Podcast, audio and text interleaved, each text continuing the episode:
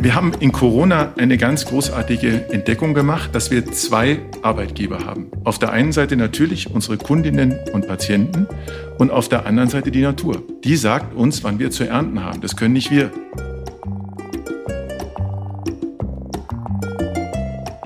Ich würde immer Geld verlieren, aber kein Vertrauen. Das möchte ich nicht verlieren. Ich begrüße euch zu meinem Podcast Beauty and Beyond mit Gesprächen über Schönheit, Unternehmertum und Wandel. Ich freue mich sehr über meinen heutigen Gast, Dr. Johannes Stellmann. Er ist CEO der Wala Heilmittel GmbH. Jetzt werden einige fragen, Wala Heilmittel GmbH? Zur Wala Heilmittel GmbH gehört eine der erfolgreichsten Kosmetikmarken, nämlich Dr. Hauschka. Für mich die Mutter aller Naturkosmetikmarken. Und diese Marke wurde übrigens von einer Frau entwickelt. Aber dazu später mehr. Erstmal herzlich willkommen, Dr. Stellmann. Herzlichen Dank. Ich freue mich auf das Gespräch mit Ihnen. Ja, ich auch. Sehr. Wir sind ja kurz nach der Bundestagswahl. Freuen Sie sich eigentlich darüber, dass die Grünen gerade bei den Jüngeren als stärkste Partei abgeschnitten haben? Und wie grün ist Deutschland eigentlich schon aus Ihrer Sicht eines Naturkosmetikanbieters? Also natürlich freue ich mich, dass offenbar dieses Bundesgerichtsurteil, was wir hatten, was ja vor allem ein Urteil für die Jugend war, dass sich das jetzt als so richtig erwiesen hat und da wie ein Echo bekommen hat durch diese Wahl. Und dass offenbar jetzt auch die Jugend sich so politisiert und sagt, da ist ein Thema, das müssen wir jetzt umsetzen. Das ist eine große Freude und zeigt, dass das in die richtige Richtung geht. Deutschland wird immer grüner, aber die Taten sind noch nicht so weit wie die Worte aus unserer Sicht im Moment. Das kann man ja auch sehr gut bei den Lebensmitteln anschauen, dass die Ökomilch kaum hochkommt, Ökofleisch kaum hochkommt. Da sind wir jetzt gerade in einer Transformation, aber ich finde es auch normal, dass eine Transformation ruckelig ist, Inkonsistenz ist und nicht einer, einer sturen Proportionalität folgt. Mhm. Was Sie beschreiben, ist ja auch so ein bisschen, es braucht so eine Art Ambiguitätstoleranz. Toller Ganz Begriff, klar. den ich mal aufgeschnappt geschnappt habe, weil, wie Sie sagen, die Transformation ist ruckelig und sie ist eben nicht, ist nicht so ein roter Faden. Interessant ist ja auch zu beobachten, dass die meisten Erstwähler und Wählerinnen die FDP gewählt haben die eigentlich nicht wirklich an erster Stelle für Klimawandel steht. Und da sieht man ja auch ein bisschen diese, ja, diese Balance zu finden zwischen Industrienationen, Wettbewerbsfähigkeit und trotzdem Grün. Ganz genau. Und es geht ja um deren Zukünfte. Mhm. Und das ist ja gerade die ganz große Aufgabe in der Transformation, dass wir sie irgendwie sozialverträglich hinbekommen. Und aus unserer Sicht ist das auch in keinster Weise unmöglich, aber es ist wirklich ein anspruchsvoller Schritt. Und vielleicht ging es diesen Erstwählern, die Sie gerade beschrieben haben, Frau Müller, auch darum, Vielfalt, Diversität einzubauen jetzt in die Wahl. Das ist eine Interpretation jetzt aus meiner Sicht, warum dann doch neben Grün viele auch FDP gewählt haben, mhm. um das Freiheitsmoment zu stützen.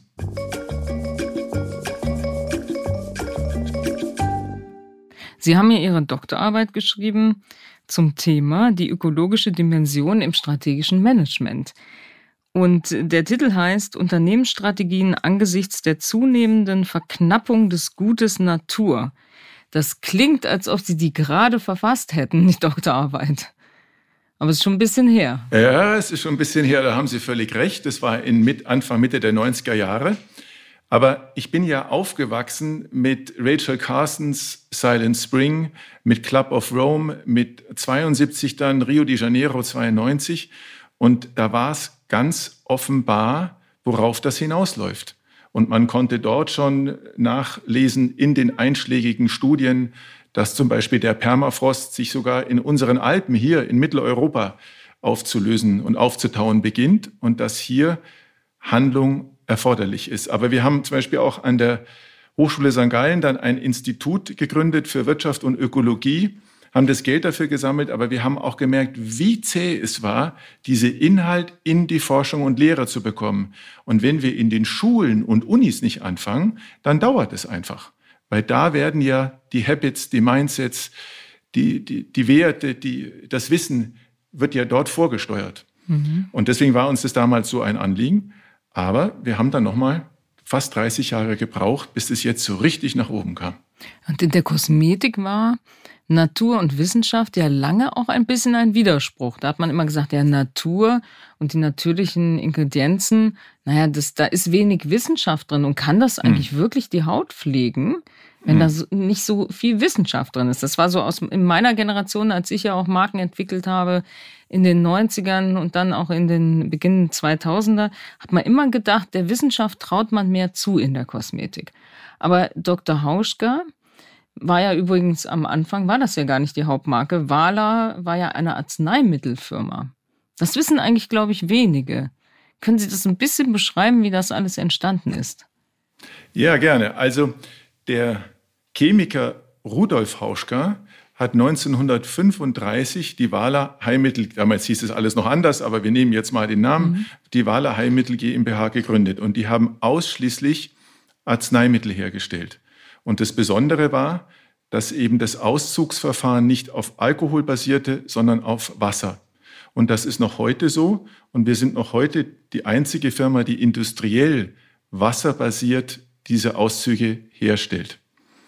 Und dann traf er, weil er Anfang der 60er Jahre dann sagte, wir brauchen jetzt noch etwas weiteres. Ich würde gerne Ideen sammeln und schrieb an die ganzen Kunden, die Arzneimittel bezogen, von denen er den Eindruck hatte, die könnten etwas beitragen, Briefe.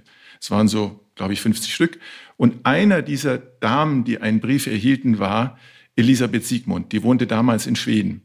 Die hatte nämlich ihre eigene Kosmetik entwickelt und ihr Gedanke war, wie schaffe ich es, die Selbstheilungskräfte zu aktivieren oder wirksam die Balance der Haut eben selbst herzustellen, dass die Haut sich selber so schön macht, wie sie nur irgend sein kann. Und dazu hat sie Sachen hier bestellt.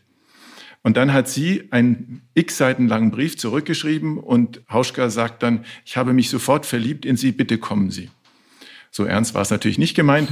Sie kam, sie haben dann zwei Sommer lang entwickelt und sie kam dann hier runter und ab 1967 haben wir dann Dr. Hauschka Kosmetik ins Sortiment mit aufgenommen. Also wie Sie vorhin sagten, eine Frau hat diese Kosmetik entwickelt und sie hat dann noch lange hier mitgearbeitet, später hier gelebt und ich habe sie noch kurz nach ihrem 99. Geburtstag, kurz bevor sie dann verstarb, treffen dürfen. Und sie war bis zum Schluss quicklebendig, offen, kreativ. Ich musste dann öfters auch mal hin und dann kam ich mit neuen Produkten dorthin, schickte mich die Entwicklung vor und dann sagte sie, ach, wie schön. Das ist viel besser, als ich es jemals hätte machen können. Also das war so, ja ein großes Kompliment. So offen war diese Frau mhm. und so unvoreingenommen.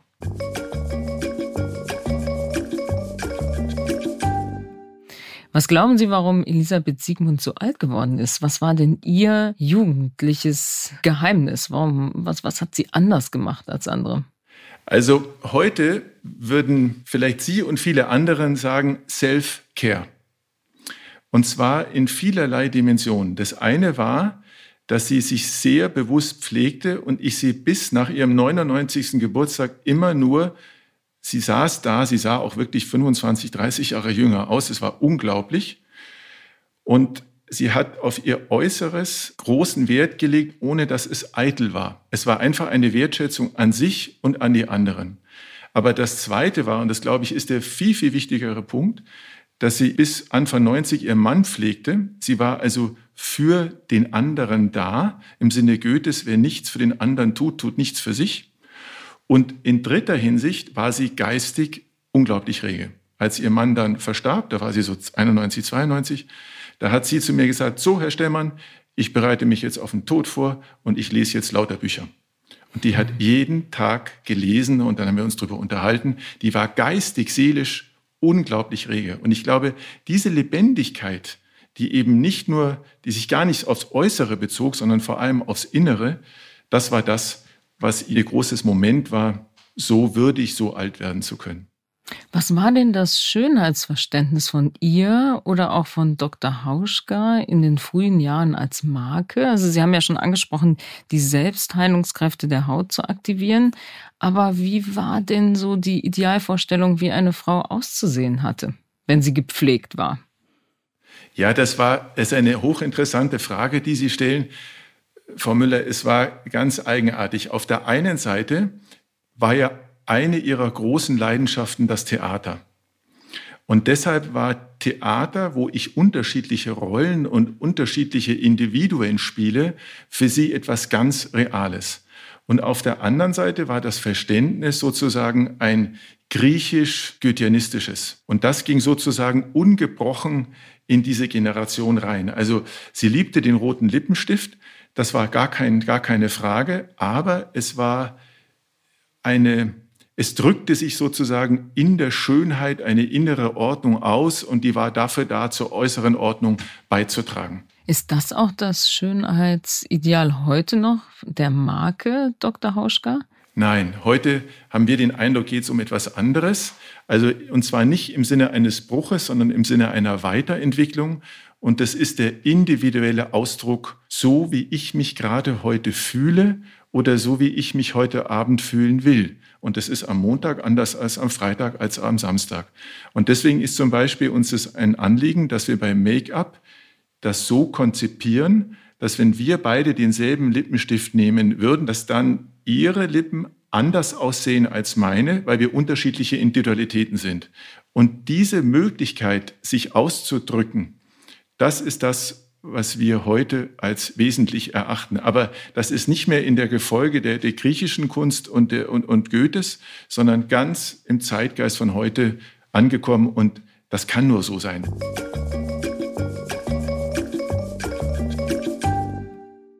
Wie erklären Sie denn generell diesen unglaublichen Boom der Naturkosmetik in den letzten, ich würde ja fast sagen, 10, 20 Jahren?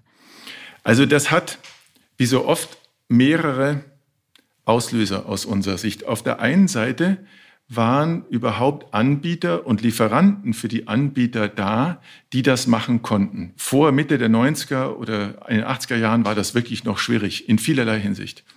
Das Zweite war, dass natürlich mit jedem Skandal, also BSE, EHEC und so weiter, schob sich das nach oben. Das war bis zur Finanzkrise, rauschte das nur so dahin. Und das Dritte war, dass da haben Sie am Anfang von unserem Gespräch darauf hingewiesen, es ist ein zunehmendes Bewusstsein da, dass wir nicht allein sind auf dieser Welt.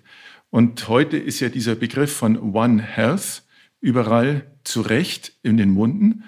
Und das zeigt, dass hier eine Verantwortung und eine Mitverantwortung immer mehr auch bis in den Kaufentscheid reinkommt. Denn wenn ich etwas kaufe, wenn ich einen Lippenstift kaufe, dann komme ich ja am Anfang des 21. Jahrhunderts nicht darum herum, die Verantwortung für den Kauf zu übernehmen. Denn wenn ich etwas rausnehme aus dem Regal, muss es ja wieder befüllt werden von dem Hersteller. Aber damit bin ich in den Herstellprozessen des Produzenten drin. Mhm. Es gibt ja Natur, aus meiner Sicht Natur und Natur oder Natur und Natur nah. Ja. Also für mich gibt es so die Kategorie, das ist so die wahre Natur und dann gibt es so die Lookalikes. Und da gibt es ja noch die ganze Clean Beauty Entwicklung. Ähm, Sie sind ja so ein bisschen die Urmutter. Natur, Natur, also wirklich Natur. Wenn Sie so diese Marktentwicklung beobachten, haben Sie da manchmal auch so das Gefühl, naja, jetzt springen alle auf diesen Naturtrend, aber so richtig ernst meinen es viele Marken nicht, sondern die schreiben viel drauf. Aber ist es denn wirklich auch so ich würde fast sagen, so liebevoll gemacht, so verantwortungsvoll gemacht und so die reine Natur. Ich sage immer lachend, ähm, grün sein, ohne rot zu werden. Mhm. Also das ist genau der Punkt, Frau Müller. Mhm. Aber ich finde, da sind die Konsumenten jetzt alt genug zu entscheiden. Und es kann ja auch ein Prozess sein, dass jemand sagt, ich bin ganz in der konventionellen Kosmetik zu Hause, ich, ich, ich wage mich jetzt mal an naturnah heran. Mhm. Dann sind sie bei Natur nah und ich kenne viele solche Fälle. Und dann sagen sie, Mensch, jetzt probiere ich mal richtig Natur. Denn wie Sie vorhin sagten, wie soll das denn wirken? So komische Pflanzerl da. Das, das kann ja gar nichts werden. Und dann merken sie bei Natur nah, ah, das geht doch. Und dann gehen sie zu der Naturkosmetik. Also das ist eine Entwicklung, die muss jedes Individuum heute selber entscheiden, wie sie es machen möchte. Aber daneben gibt es natürlich etwas, was wirklich immer brisanter wird, und es ist die Frage der Definitionsmacht. Also was ist überhaupt Naturkosmetik oder was ist überhaupt naturnahe Kosmetik in Verbindung natürlich dann mit Kommunikationsressourcen. Das wird jetzt in den nächsten Jahren ein erhebliches Auseinandersetzungsfeld geben in diesem, in diesem Zwischenbereich. Und das hatten wir ja auch in der Vergangenheit. Es gab ja immer wieder Marken, die da ganz massiv reingegangen sind mit ein, zwei Prozent Natur. Mhm. Ja, so ist es. Aber Gott sei Dank sind die Konsumenten und Konsumentinnen, vor allem äh, die, die Kunden und Kundinnen, so aufgeklärt inzwischen, dass das in deren Entscheidung liegt und die werden dann schon die richtige Entscheidung fällen. Mhm. Und das tun sie ja zunehmend durch die Aufklärung. Und es ist ihnen ja wichtig, die Ingredients, also die Inhaltsstoffe, werden immer wichtiger, es wird immer mehr, die Inkis werden immer mehr gelesen und man möchte immer mehr wissen, wo kommen eigentlich die Inhaltsstoffe her? Also auch die Lieferkette dahinter. Und ihre Lieferkette hat ja einen sehr schönen Teil. Das sind die Gärten. Sie pflanzen ja diese, ähm, diese Heilpflanzen ja auch noch selbst an. Ich hatte ja mal die Gelegenheit, durch diesen Garten zu gehen. Und wenn ich mich richtig erinnere, hat das auch noch was mit Mondphasen zu tun, wann geerntet wird. Gibt es diesen Garten so noch? Und wie viel wird dort eigentlich geerntet? Ähm, und, und wie viel kommt davon am Ende in die Produkte? Also den Garten gibt es selbstverständlich noch. Den wird es auch in aller Zukunft so geben. Es sind ungefähr 150 Pflanzen, die dort stehen. Aber wir haben weitere 850, wir haben insgesamt 1000 Pflanzen, die wir verarbeiten und natürliche Rohstoffe, die wir verarbeiten und dann noch ein paar hundert Derivate. Also diesen Garten, den gibt es noch und die gehen zu 100 Prozent in die äh, Präparate ein, Arzneimittel und in die Kosmetik. Aber was eben auch der Fall ist, ist, dass wir bei den Wertschöpfungsketten bis an den Anfang, also auf die Felder in Indien, in Afghanistan, in Kenia oder Burkina Faso, um ein paar Beispiele zu nennen, dass wir da auch die Verantwortung mit übernehmen, aber immer im Sinne eines Enablings, nie als Investor und nie als irgendjemand, der da sich beteiligen möchte, sondern wir möchten einfach ermöglichen und so eine mehrfache Win-Win-Win-Situation aufbauen, also ein Win für biologische oder biologische Landwirtschaft in Burkina Faso oder in Kenia, dann ein Win, weil zum Beispiel über 20.000 Menschen direkt oder indirekt davon leben können. Ein Win, weil die Konsumentinnen sich hier freuen über verantwortungsvolle Rosen oder in dem Fall Skibutter oder wie auch mhm. immer. Dann unsere Mitanbieter, unsere Wettbewerber freuen sich auch über diese Sachen. Und der systemische Effekt, dass wir zeigen, es ist möglich, dass die Nachbarn sehen, biologische oder biologische Landwirtschaft ist möglich, das, das macht die neugierig, dann werden die Dinge immer größer. Und bei Burkina Faso zum Beispiel, da haben wir 2002 mit sechs Tonnen Lieferung angefangen. Wir haben 100 Prozent abgenommen und heute exportieren die nach Europa über 1000 Tonnen. Wir nehmen vielleicht sieben bis acht Tonnen ab und jetzt sind es nicht mehr 170 Menschen, sondern über 20, 25.000 Menschen. Und das ist das, was uns so wichtig ist, dass wir die Verantwortung mit übernehmen, was dort geschieht in diesen Bereichen.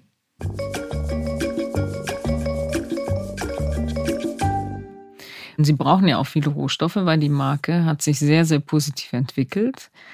Und äh, sie ist ja auch zur Trendmarke in den USA geworden, weil plötzlich Celebrities, äh, prominente Persönlichkeiten diese Marke entdeckt haben. Wie passierte das per Zufall? War, war das gutes Marketing oder war das war die Zeit einfach reif und die Marke war genau zum richtigen Zeitpunkt da? Es war zum einen Teil natürlich Zufall, wie Sie sagen, und zum anderen war es aber auch Kairos. Also es war der richtige mhm. Zeitpunkt mhm. und das Team damals war vorbereitet darauf. Und das war die, die Geschichte. Mich fragen auch immer, wie, viele habt ihr, wie viel habt ihr da gezahlt? Und dann habe ich gesagt, dass dieses Geld hatten wir überhaupt nicht, mhm. äh, Julia Roberts zu bezahlen. Aber die Schauspieler hatten dort gesagt auf dem Set, wir werden so oft geschminkt pro Tag? Habt ihr nicht irgendeine Naturkosmetik? Und dann haben die darüber gesprochen, die mhm. Schauspielerinnen, danach. Und das war natürlich für uns ein wunderbarer Effekt. Aber es war mhm. Zufall. Und, und passiert das Gleiche gerade in China?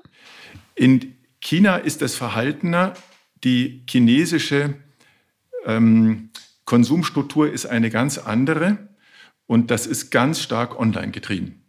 Also dieses Einzelereignis, wie mhm. Sie es zu Recht mhm. beschrieben haben, eines Celebrities und Julia Roberts mhm. und so weiter, steht dort nicht so im Vordergrund. Das sind Influencer und diese Influencer treiben sozusagen die Nachfrage an. Das ist ein ganz anderer mhm. Markt, ganz andere Nachfragestruktur. Ich habe den Eindruck, Sie entwickeln die Marke ja auch behutsam. Ja. Ihnen geht es nicht darum, x Umsatzsteigerung, x Profitsteigerung, sondern es ist wirklich eine ja, sorgsame Markenführung. Wenn das Geschäft aber plötzlich explodiert, weil der Trend da ist, weil andere Kontinente die Marke entdecken, wie, wie wichtig ist Ihnen das behutsame Entwickeln? Also, Frau Müller, ich würde immer Geld verlieren, aber kein Vertrauen. Das möchte ich mhm. nicht verlieren. Mhm. Und wir haben in Corona eine ganz großartige Entdeckung gemacht, dass wir zwei Arbeitgeber haben. Auf der einen Seite natürlich unsere Kundinnen und Patienten und auf der anderen Seite die Natur. Die sagt uns, wann wir zu ernten haben. Das können nicht wir sagen. Und jetzt ist die Natur auch unser Wachstumsbremse.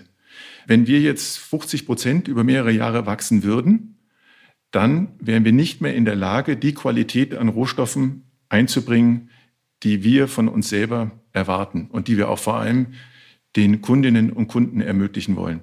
Und deshalb haben wir dort sozusagen eine natürliche Bremse eingebaut, einfach diesem Qualitätsanspruch sei Dank. Haben Sie eigentlich für die Mitarbeiter und Mitarbeiterinnen einen Purpose formuliert? Ich frage das deswegen, weil das ja aktuell fast jedes Unternehmen macht. Ich könnte mir vorstellen, Sie brauchen das gar nicht, weil der Purpose ist so tief verankert in dem, was Sie eigentlich machen. Aber wie rekrutieren Sie eigentlich neue Mitarbeiter und Mitarbeiterinnen? Also wie, wie prüfen Sie, ob die sich dieser, dieser Unternehmenskultur und dieser Lehre und dieser Reinheit auch irgendwie wirklich verschreiben wollen? Ne? Ja, also es gibt bei uns keinerlei Gesinnungstests oder irgendetwas. Wir sind ein ganz normaler Industriebetrieb, ein mittelständischer schwäbischer Industriebetrieb.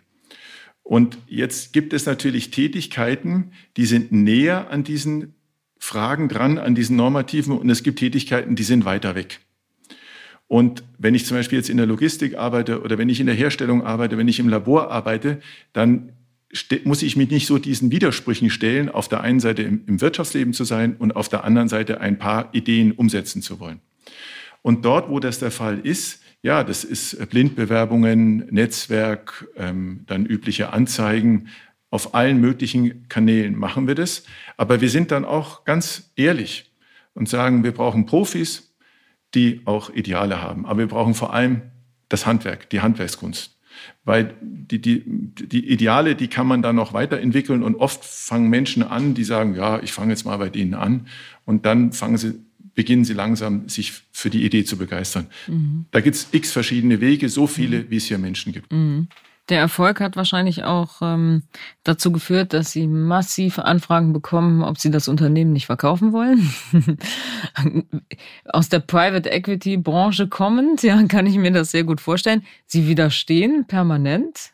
Eine der wenigen Unternehmen, die dem widerstehen. Ist das, äh, ist das Ihrer Organisationsstruktur oder Ihrer Eigentümerstruktur geschuldet? Also es wäre sehr, sehr kompliziert, Dr. Hauschka zu verkaufen. Und eigentlich ist es unmöglich, weil wir ein Stiftungsunternehmen sind und damit gehört Ihnen ein 80 Millionstel und mir ein 80 Millionstel, aber eigentlich gehört uns beiden nichts. Und das finde ich ja so modern mhm. an dem Ding. Wir kriegen natürlich quasi wöchentlich mhm. einen Brief. Da gibt es dann einen Standardbrief äh, zur Antwort. Da haben Sie vollkommen recht. Aber wir sind keine Gutmenschen. Also es ist uns ganz mhm. wichtig. Wir mhm. rennen hier nicht als Guttempler rum, mhm. sondern wir wollen einfach jeden Tag bestrebt sein, Impulsgeber zu sein für ein anderes Wirtschaften, mhm. für einen anderen Umgang mit Lieferanten und auch Impulsgeber sein für die Gesundheit der Haut oder die Gesundheit mhm. des Menschen. Aber wir, wir, streben und wir fehlen und wir machen jede Menge Fehler. Mhm. Impulsgeber, Stichwort Innovation. Elisabeth Siegmund hat auch gesagt damals, wir haben uns wie Rebellen gefühlt, als wir diese unkonventionelle Kosmetik entwickelt haben. Inwieweit lebt dieser Spirit heute noch und wie innovativ ist Dr. Hauschka die Marke bei neuen Linien? Also wie progressiv gehen Sie ran und sagen, wir müssen jedes halbe Jahr ein neues Produkt äh, lancieren, da muss neu draufstehen. Das ist uns wichtig. Also jedes halbe Jahr, das schaffen wir nicht, weil die Produktentwicklungszyklen einfach bei uns lange sind. Und dann kommt noch dazu, dass die Kehrseite unserer quicklebendigen Rezepturen es ist, dass wir die Packmittel immer sehr gut prüfen müssen. Und da sind wir auch zum Beispiel in der ganzen Recyclingfähigkeit und so weiter sehr viel eingeschränkter, als das andere Hersteller sind, weil zum Beispiel Biopolymere oder sowas sofort zersetzt werden von diesen Rezepturen. Wir finden, als Premium-Hersteller muss natürlich eine gewisse Innovationskadenz da sein, sonst geht das nicht, aber einmal im Jahr reicht. Und das machen wir auch. Also dieser, dieser Anspruch ist auch da. Das möchten auch natürlich die Kundinnen und Kunden. Und wir finden es auch von der Positionierung, dass das einfach dazugehört.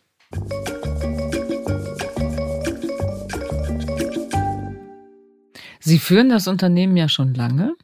Wie hat sich denn Führung geändert und gewandelt über die letzten 10, 15 Jahre? Wenn Sie so auf Ihre CEO-Tätigkeit zurückblicken, was hat sich am meisten geändert? Also, ich würde sagen, bei uns intern, aber auch an anderen Orten die Frage, wie kriegen wir das Individuelle mit dem Gemeinsamen klug verbunden. Und wir haben hier den Gedanken eigenständig im Sinne des Ganzen, um einfach diesen Spagat aufzulösen, aber in einer modernen Form. Und wir bezeichnen das als dialogische Unternehmenskultur, aber Dialog jetzt nicht im Sinne von Buber, ich und du, sondern im Sinne von Heraklit, also den Logos. Was ist die Sache, die es anzuschauen und zu lösen gilt? Und da gibt es einen ganz einfachen Prozess dazu. Und das, würde ich sagen, ist die größte Veränderung, dass man da einen strukturierten Weg gefunden hat, der ganz über Principles läuft, also über Grundsätze und nicht über Regeln, über Starre. Weil dazu ist das alles zu komplex. Und das hilft uns, dieser Gedanke von eigenständig im Sinne des Ganzen, in Verbindung mit einem sehr föderalistischen Ansatz. Aber das liegt wahrscheinlich daran, dass ich in der Schweiz beruflich sozialisiert worden bin und dort einfach dieser Föderalismus tief, tief, tief verankert ist und dass wir das deshalb hier auch so machen. Also zum Beispiel die Ländergesellschaften sind sehr, sehr autonom. Es gibt Leitplanken, aber dann sagen wir, ihr kennt das Geschäft besser als wir macht.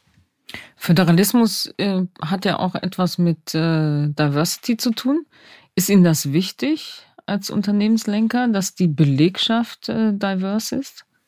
Ja, sie ist uns wichtig im Sinne von, dass wir draufschauen, Frau Müller. Und uns geht es auch um die Individualität. Also so wie wir bei der Frage der Schönheit sagen, sie liegt in der Individualität und nicht im Ideal, so sagen wir auch bei den, bei den Bewerbungen, wir bemühen uns um diese Diversität, aber wir verzwingen es nicht. Und mal ist sie tiefer, mal ist sie höher, das schwankt dann auch.